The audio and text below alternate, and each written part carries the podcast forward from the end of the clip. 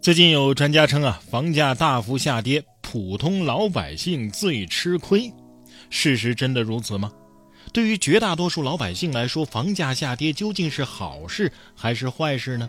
然哥说事儿，聊聊热点背后的真相。想搞清楚这个问题，首先要明确普通老百姓到底是指哪一类人群呢？针对住房这一话题来说，大概可以将人群分为这几类：一。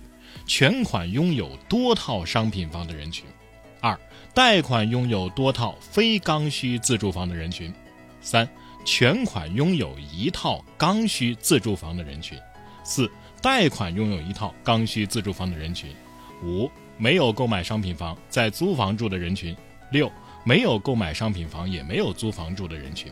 对于前两类人群来说，房价大幅下跌，显而易见他们会吃亏啊。因为出现了资产的大幅缩水，甚至资不抵债，但这两类人群也绝非普通老百姓啊。第一类，要么是有钱人，要么是拆迁户、暴发户嘛。第二类，大概率是炒房客。而第五、第六类没有买房的人群，自然就不会吃亏啊。租房的反而会因为房价下跌导致租金下跌而少支出租金。如果再想买房，也会买到更便宜的房子。所以。我们就只需要重点讨论第三、第四类人群亏还是不亏。对于第三类人群来说，房价大幅下跌，虽然也意味着自身的资产缩水，但是由于他只有一套自住房，而且没有背负房贷，这样的资产缩水对于自身的生活质量没有任何影响吧？如果要产生影响，除非打算卖掉旧房换新房，或者是呢购买新房把旧房出租出去。但由于房价大幅下跌了呀，就算要购买新房，新房的价格也随之下跌了呀。假设旧房的价格是一百万，打算购买的新房价格一百五十万，你以一百万的价格卖掉旧房之后，需要多花五十万购买新房。这个时候呢，出现了房价大幅下跌百分之四十的极端情况，旧房你只能卖六十万了，但是新房也只要九十万了。这个时候你卖掉旧房买新房，反而只需要多花三十万了。相对于房价不跌，还少花了二十万，所以即便算上二十万的装修损失，这波卖旧房换新房的操作也不算吃亏吧？再说购买新房出租旧房的情况，还是假设新房价格一百五十万，旧房出租的租金两千块钱每个月。这个时候出现了房价大幅下跌百分之四十的极端情况，新房的价格只要九十万，旧房出租的租金当然也降了，变成了一千二百块钱每个月。但是房主购买新房可是少花了六十万啊！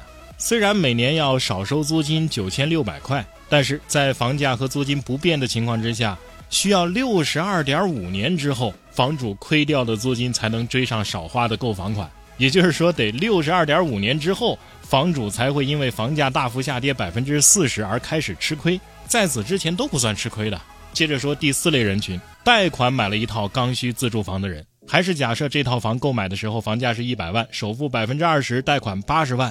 分二十年还清，贷款利率百分之四点四八，已经还款五年了。这个时候房价如果没有下跌，卖出一百万啊，就可以拿六十点一万啊还清剩余的贷款。那么还剩四十万呢，就可以用于买一百五十万的新房。那么你需要额外支出一百一十万。如果房价大幅下跌了百分之四十呢？你的房产只能卖出六十万了，那你收到的房款就只能全部用来还剩余的贷款，还差一点。但是新房也降价到了九十万了呀，所以这个时候你卖掉旧房子买新房，也只需要支出九十万多一点了。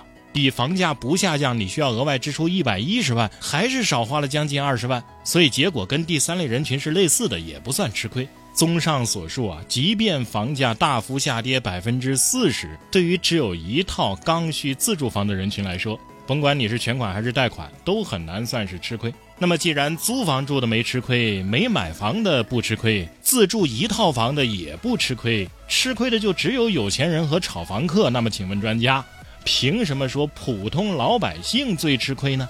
当然，房价下跌会导致宏观经济上的一些波动，短期内对老百姓的收入和生活质量可能有一定的负面影响。但是，你们专家需要做的，难道不是在调整经济结构、发展高科技产业方面想想办法、建言献策吗？光想着要政策救楼市、保房地产，只能是饮鸩止渴。维护的是既得利益者，对我们普通老百姓和长远经济发展没有任何的好处。